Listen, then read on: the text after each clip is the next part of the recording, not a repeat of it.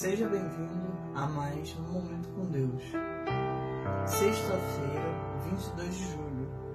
A cada um, porém, é dada a manifestação do Espírito, visando ao bem comum. 1 Coríntios, capítulo 12, versículo 7. Você já identificou qual o teu dom espiritual? Quando o Espírito se manifesta em você,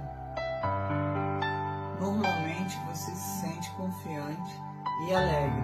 Um dom espiritual pode ser um dom de cura, encorajar, dar, ensinar, pode ser o dom de sabedoria, discernimento ou liderança.